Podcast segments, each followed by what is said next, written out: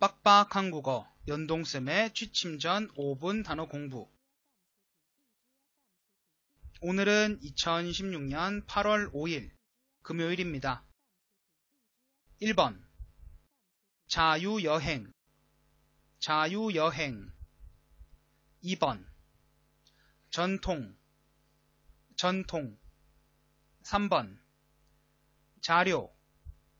자료. 4번 찾다 찾다. 5번. 정리하다 정리하다. 6번. 노력 노력. 7번. 소파 소파. 8번. 간단하다 간단하다. 9번. 소품 소품 10번 사진 사진 오늘 내용은 여기까지입니다. 다들 안녕히 주무세요. 완안